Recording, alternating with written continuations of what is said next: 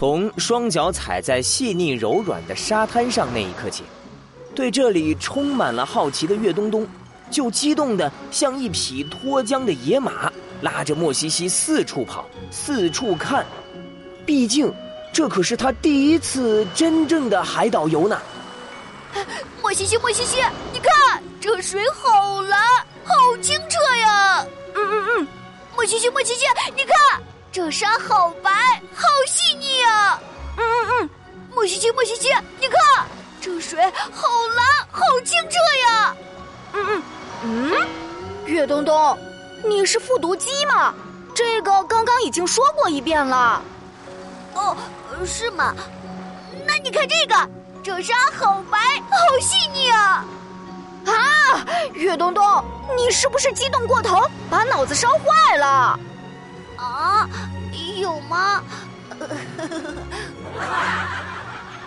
一扎一老师的拍手声把莫西西从岳东东的喋喋不休中拯救了出来。他示意大家集合，然后说道：“同学们，这就是我们此行的目的地——极乐岛。极乐岛一共有四个区域，分别对应春夏秋冬四种季节。我们现在所在的地方是夏岛。”而啾啾们的居住地主要集中在东岛。伊扎伊老师，我们来这里到底是要干什么呀？这个嘛，明天我会告诉大家。今天呢，咱们一路上经历这么多事情，大家也都累了，下午就在沙滩上放松一下吧。这一片区域，啾啾们早就为我们建好了各种休闲娱乐设施，大家可以随便使用。正如伊扎伊老师所说。这岛上虽然平时无人居住，但因为时常有魔法学校的学生到访，所以啾啾们把这里修整的和一般的旅游岛没什么区别。